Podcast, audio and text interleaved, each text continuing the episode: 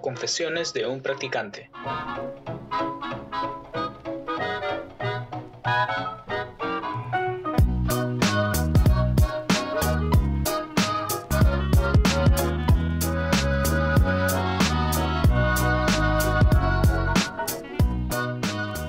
Hola a todos los practicantes y futuros practicantes que nos están escuchando el día de hoy. Buenos días, espero que estén teniendo un super día. Yo soy Alison. Yo soy Juan Di y bienvenidos al primer capítulo de Confesiones, de un practicante.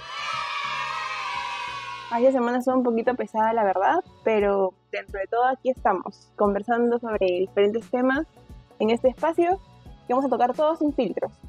Sí, Ali, de hecho la semana estaba un poco cargada. Creo que tiene que ver mucho con el invierno. No sé si a ti te hace estar en cama mucho más tiempo de lo normal. Definitivamente, sí, me ha costado mucho levantarme en las mañanas. La, cama te llama, te dice, no, no te levantes. Y como bien sabrán, para que este capítulo llegue a sus oídos en una mañana de domingo, nosotros hemos tenido que madrugar. Muchas gracias a los productores por pensar en nuestro sueño. Gracias, gracias. Aquí a las 5 de la mañana grabando este podcast. Así que chicos, pónganse cómodos, sírvanse un cafecito, que les traemos un tema que a muchos de nosotros nos ha pasado. Y la confesión que hemos recibido en nuestras redes sociales a lo largo de estas semanas y que más nos ha llamado la atención eh, ha sido esta. El año pasado buscaba prácticas para poder cumplir mis horas de práctica en el instituto. Pero siempre que he buscado, me han pedido experiencia, ¿no? De seis meses, un año, año y medio, dos años, no sé desde cuándo querían que practicase. Eso me hacía sentir súper mal porque son prácticas pre. Y me pide experiencia, pero no tengo y no me quieren dar las prácticas. Wow. ¿A quién no le ha pasado, no? Sabe esos anuncios y eventualmente te piden hasta maestría para practicar. Definitivamente. Y, y, esto lo ves desde prácticas pre hasta prácticas pro. Bueno, en prácticas pre también es un poco increíble porque supuestamente son tus primeras experiencias, ¿no? Y, y, ahí nos salimos de ese círculo de que no consigues prácticas porque no te dan experiencia, pero a la vez no tienes experiencia y nunca vas a conseguir una.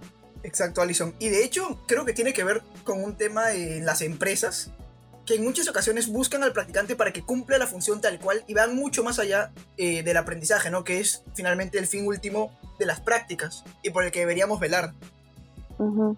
Sí, lamentablemente hay, hay, muchas empresas todavía que tienen este, este chip de que el practicante entra para hacer las funciones operativas netamente, ¿no? Cuando ahorita está en toda la tendencia y, hemos cambiado ese paradigma porque los practicantes incluso son bastante valorados para proponer mejoras, ¿no? Son, son ojos nuevos, son jóvenes que vienen súper digitales, nosotros nacemos ya muy familiarizados con esto. Entonces, entrar a una empresa para proponer es lo mejor que podríamos hacer, pero como comento, lamentablemente aún hay, hay algunas que se rigen netamente del área funcional y es por eso que están buscando gente que ya tenga experiencia o que sepa maneje muchos programas cuando realmente entramos para aprender, ¿no? Claro, y eso definitivamente eh, conlleva una, eh, a un estado de ansiedad, ¿no? Un estado de incertidumbre en torno a voy a conseguir o no la práctica. Y en lo personal, por ejemplo, a mí me tomó cerca de año y medio conseguir mis primeras prácticas.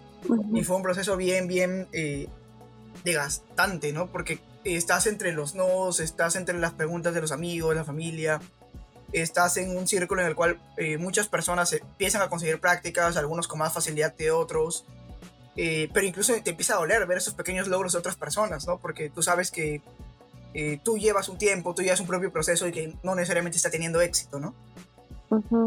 Y en tu caso, en tu universidad, ¿sí te solicitaban las prácticas obligatorias? Porque entiendo que en algunos otros centros no. sí, en lo personal, a mí sí me solicitaban las prácticas. Y creo que en no sé si en todas las carreras ocurra en, la, universidad donde estoy, pero creo que en particular en la mía eh, sí era obligatorio, ¿no? Y con este tema de la pandemia creo que a muchos nos ha traído muchos problemas. Wow. Sí, definitivamente la situación laboral ahorita está mucho más complicada. Y e increíblemente en mi facultad, por ejemplo, han puesto mucho más restricciones. Porque, por ejemplo, si vamos al, al, al talle, hay muchas prácticas que, por ejemplo, no sé, yo estudio comunicación o una compañera que estudia psicología y les piden que su jefe directo, jefe inmediato, sea de la misma carrera. Entonces, eso te restringe aún más junto con la pandemia. Entonces, Dios, ¿no? ¿Cómo, hacemos? No, y eso no es lo único que pasa, ¿no? O sea, hay, y debe haber facultades en las cuales tú pagas por un crédito de prácticas. Entonces, en muchas ocasiones se te hace difícil encontrar prácticas. Eh, es un gran soporte económico también en estos tiempos donde no, no sobra nada. Y que eventualmente te hagan pagar para poder practicar. Es un poco, eh, bueno, un poco insensato, ¿no? Por ese lado. Pero vayamos un poco más, Ali, creo, hacia el cómo nos hemos sentido en este proceso. Creo que es importante eh, mencionar, por un lado, a, la persona que nos envió la confesión y a todo aquel que puede estar sintiéndose de esa forma eh, que es válido como se siente.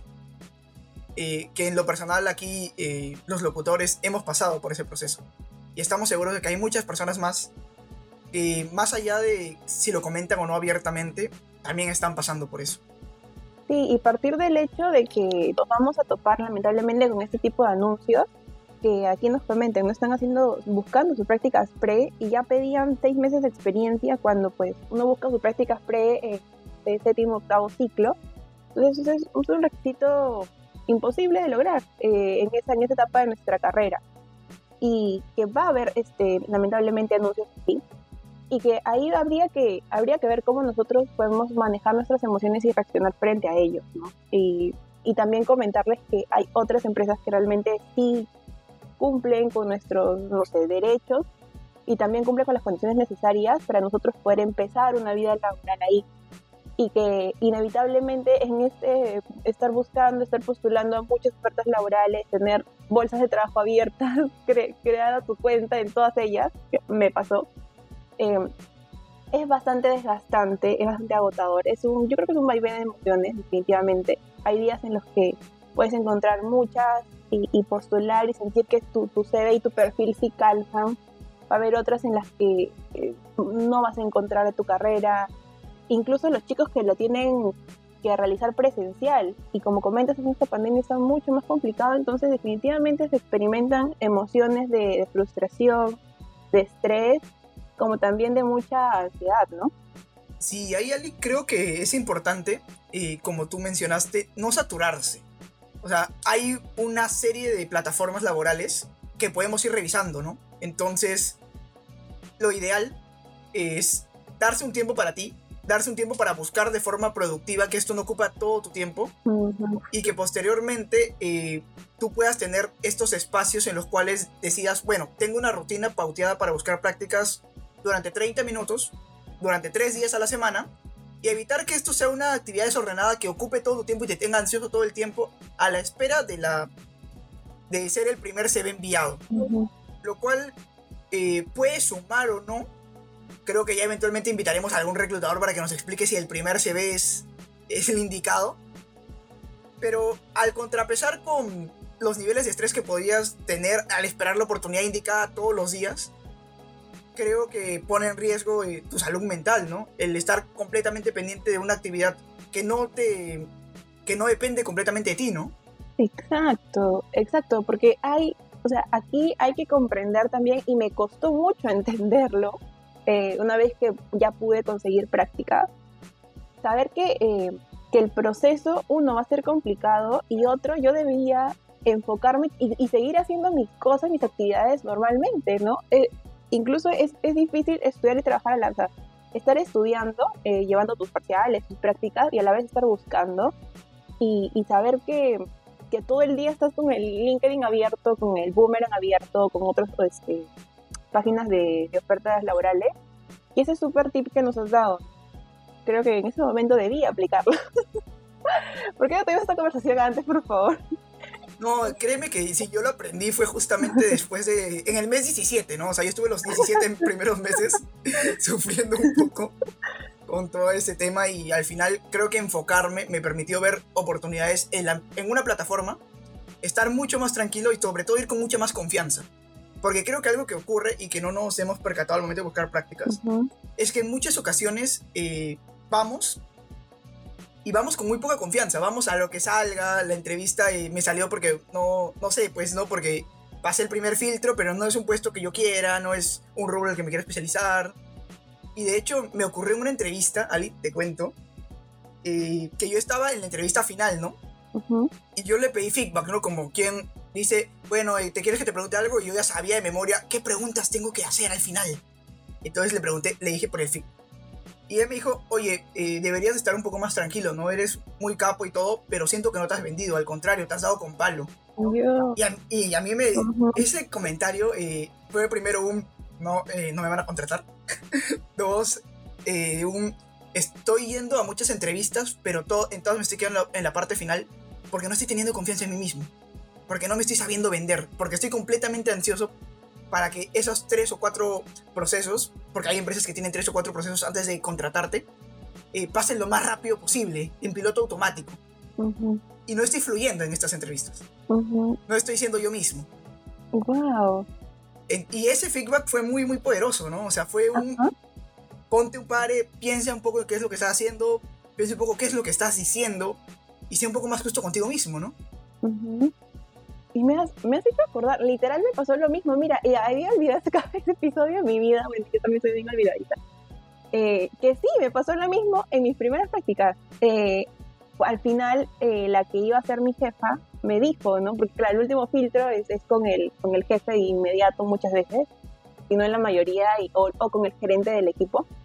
Y, y me dijo lo mismo, que estaba muy, muy nerviosa que se sentía mi tensión, pero que nada, ahí igual valoraba mi talento y todo lo que yo le había contado y bueno, sí quedé en esas prácticas, pero también me llevé eso, ¿no? Y eso me dio mucha más seguridad ya luego para buscar otra oportunidad laboral en el futuro. Eh, y sí, ¿cuánto estamos enfocados en querer eh, dar lo mejor de nosotros, mostrar nuestro mejor lado? Cuando realmente ser espontáneos y, claro, obviamente conocer nuestras fortalezas y sacarles provecho en ese momento en la entrevista para, dar a conocer al reclutador o al jefe que tú eres eh, el mejor candidato o candidata, pero, pero encontrar ese balance, encontrar ese equilibrio. Claro, y, y creo, Alison, que eso también te va a permitir entrar a un, a un ejercicio de autoconocimiento un poco más profundo, ¿no? Al poder entrar con tranquilidad, oye, esa es la posición que me gusta, eh, pero no tengo experiencia, tú crees que no tienes experiencia. A ti si te gusta una posición probablemente es porque has realizado alguna labor previa o has llevado algún curso previo sobre ella. Exacto. Aprovecha para venderlo. Es, es, el momento en el cual puedes hacer la matiz en, oye, es una oportunidad de marketing. ¿Qué proyecto he hecho yo en marketing con alguna empresa? ¿Qué investigación he realizado para cierto curso? En esta organización en la que me desempeñé, yo hice activaciones de marketing, que es básicamente eh, BTL, Alison, si no me equivoco. No me pegues, no me pegues. sí, BTL. es BTL. Entonces, yo ya realicé activaciones BTL y en las funciones de la empresa están organizar y llevar a cabo eh, este tipo de activaciones, ¿no? Entonces, ¿por qué no colocarlo en mi CV? ¿Por qué no colocarlo específicamente para esta oportunidad? Finalmente, el primer filtro probablemente lo vea recursos humanos. Y lo cierto es que entre los 100 o 200 CVs que reciba, eh, sería muy lindo darle eh, la oportunidad a los 200, así los 200 no tuvieran experiencia. Pero hay un criterio discriminatorio también eh, en el cual van buscando personas que se amolden lo más posible a la oportunidad y que tengan una curva de aprendizaje menor. Exacto. Entonces, si es una persona que eventualmente ha realizado funciones similares, aun cuando no sean, hayan practicado antes o no hayan tenido experiencia antes, es probable que le den una oportunidad de pasar siquiera a la siguiente etapa donde esta persona va a tener muchas más oportunidades de venderse. Alison, corrígeme en algún momento porque sé que tú eres la que trabaja en recursos humanos aquí. no, es cierto. Y ya este, lo dejamos por ahí de pista, que ya nos tocará un capítulo futuro de, sobre cómo armar un CV y cómo construirlo. Y lo que dice Juan Di, cómo eh, redactar nuestro CV y nuestros logros, porque muchas veces creemos que no tenemos. Y realmente sí, están ahí, solamente que no les, no les sabemos eh, sacar ese, ese provecho para poder venderlos como mejores candidatos.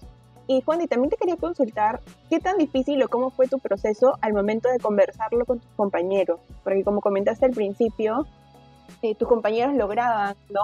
No sé, llegaban a más, más pasos de, la etapa de, selección o, o, finalmente lograban ser contratados, pero muchas veces a nosotros no nos pasa. Entonces, ¿cómo, qué, qué tan sencillo para ti o cómo fue este proceso de contarles o compartirlo con alguien, cómo te sentías? Claro, y aquí, eh, bueno, quiero dirigirme especialmente a Nico, quien nos envió la confesión. Y creo que lo peor que yo pude hacer eh, fue quedarme callado, ¿no? O sea, fue no comentarlo, fingir que todo estaba bien, y asumir que este, este espacio, este tiempo en el cual no he encontrado prácticas, era un espacio por el que todos pasaban y que estaba bien sentirme mal, pero no era para nada. Porque eventualmente esto eh, sí merma en tu autoestima, ¿no? Sí, eventualmente te, eh, te genera mucha ansiedad. Y yo creo que el leerlo solo para mí solo fue un...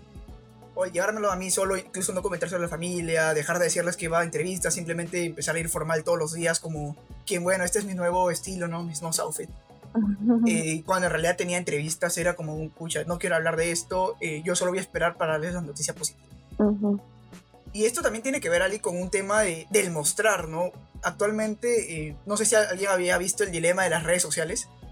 Estamos ante un mundo que nos bombardea de noticias positivas por LinkedIn, por Instagram. siempre estamos viendo el, el logro de la otra persona. Y no estamos viendo el proceso que hay detrás y esto evidentemente suma a tu alguien que, bueno, es recontractivo en redes sociales, eh, como yo mero. Eh, evidentemente te golpea, ¿no? Te golpea el no poder eh, lograrlo tú también. Y te invita a solo, a intentar llegar al logro solo para mostrarlo. Solo para que vean que tú también pudiste. Y no es muy sano, ¿no? En lo personal, a mí sí me desgastó un montón. Y fue una etapa muy, muy frustrante en la que igual me hubiera gustado estar acompañado, ¿no? Sí, somos, este, en realidad, los humanos, y la mayoría, al menos aquí en Perú, somos personas muy aspiracionales, eh, que exacto, muestramos en nuestras redes sociales lo que nos va bien, ¿no? los logros, porque pues quien muestra en sus redes sociales el día que, que, lloró, o el día que se peleó con sus papás, no lo sé, o el día que, que jaló eh, y que realmente estuvo mal. Eh, buscamos mostrar aquello, pero también siempre hay que recordar que las redes sociales no es toda nuestra vida, ¿no? No, no se muestra todo completo y dentro de aquel logro definitivamente en el proceso también hubo varias caídas y varios tropiezos que depende de nosotros cómo le damos la vuelta y cómo salimos de ellos.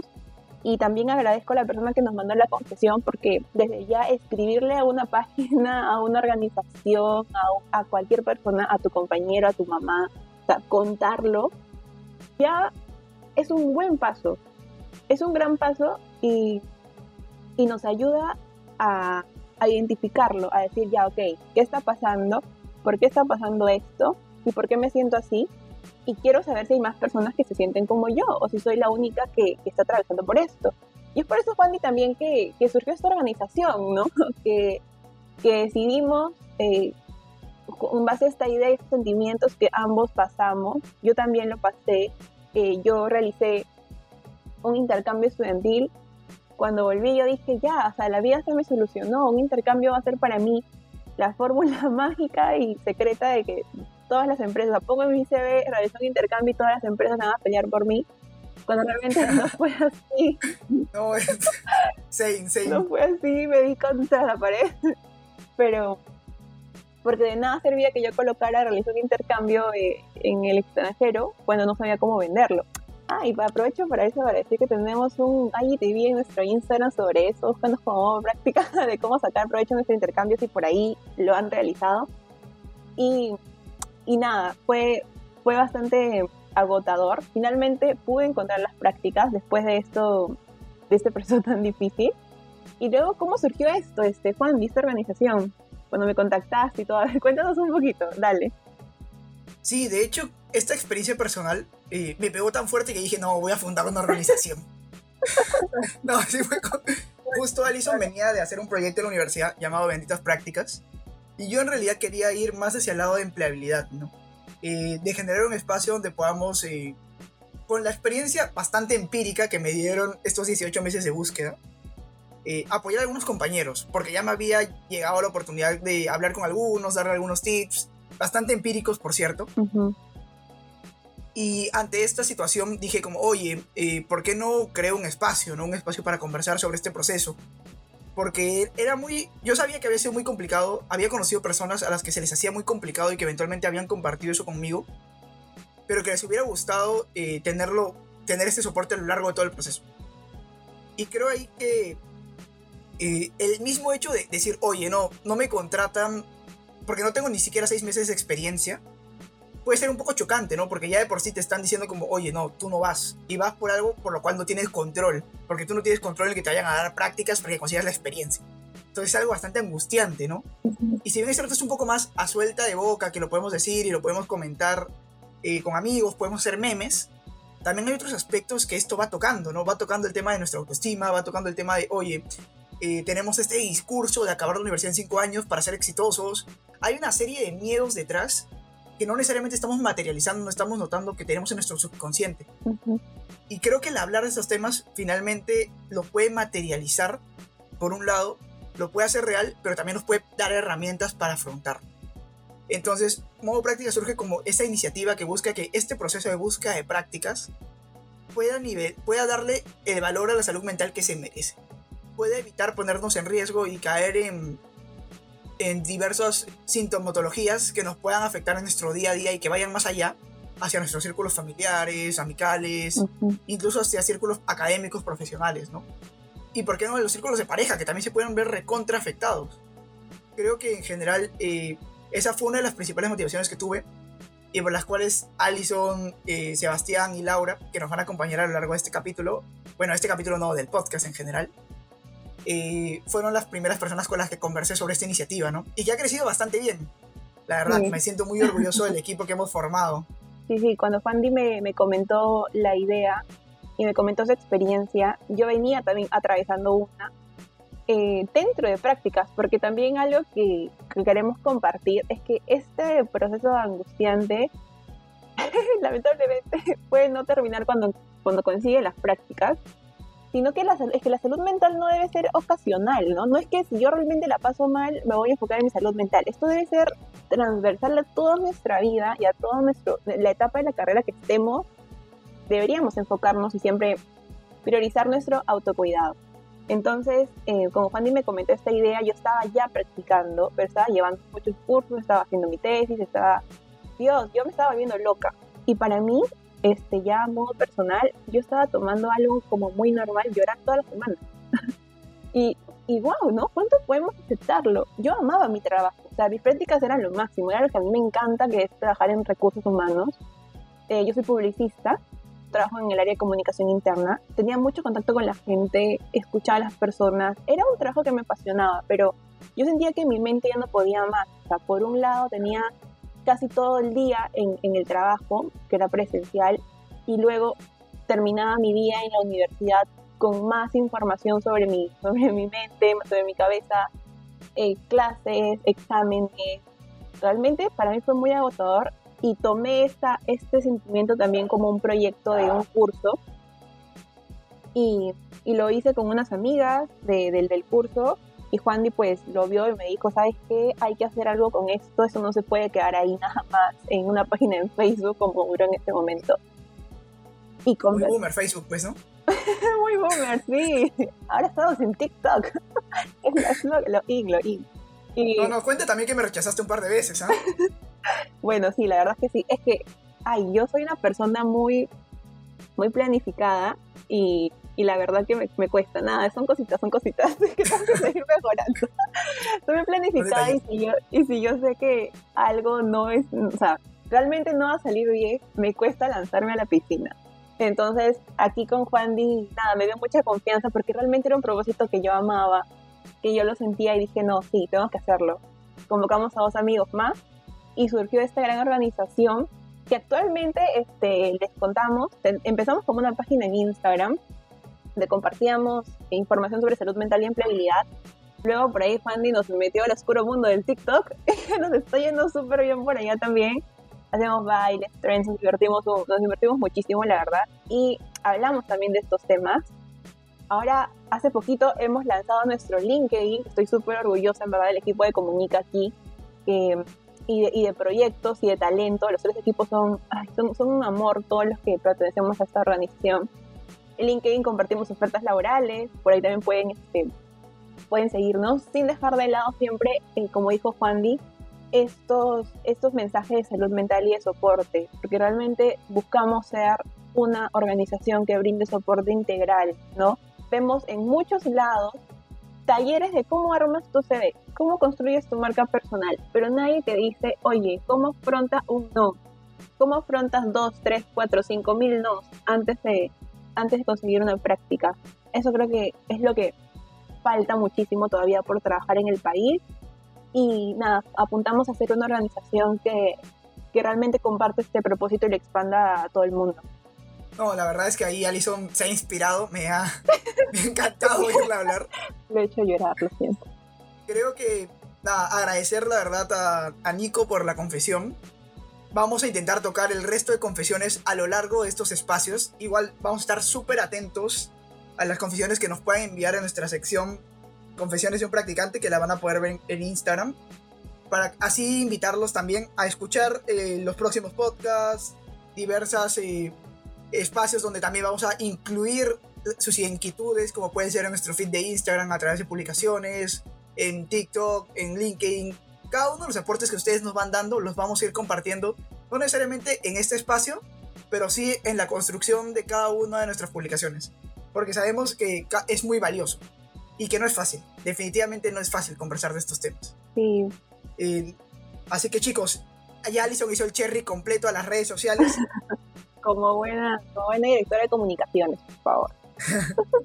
Elijan la red que más los identifiquen y porque sabemos que son cosas difíciles de contar, eh, recuerden que aquí estamos para apoyarlos y escucharlos. Pueden encontrarnos a través de un DM eh, en cualquiera de nuestras redes, pueden escribirnos eh, a nuestros LinkedIn personales sin ningún problema. Así que chicos, muchas gracias por acompañarnos. Se ha extendido un poco el capítulo, hay producción, nos quiere matar. Yo quería seguir hablando. No, ya para la próxima temporada nos mandamos con una hora. Voy a guardar, voy a guardar. Tenemos todavía ahí algunos capítulos más de esta primera temporada que estamos lanzando.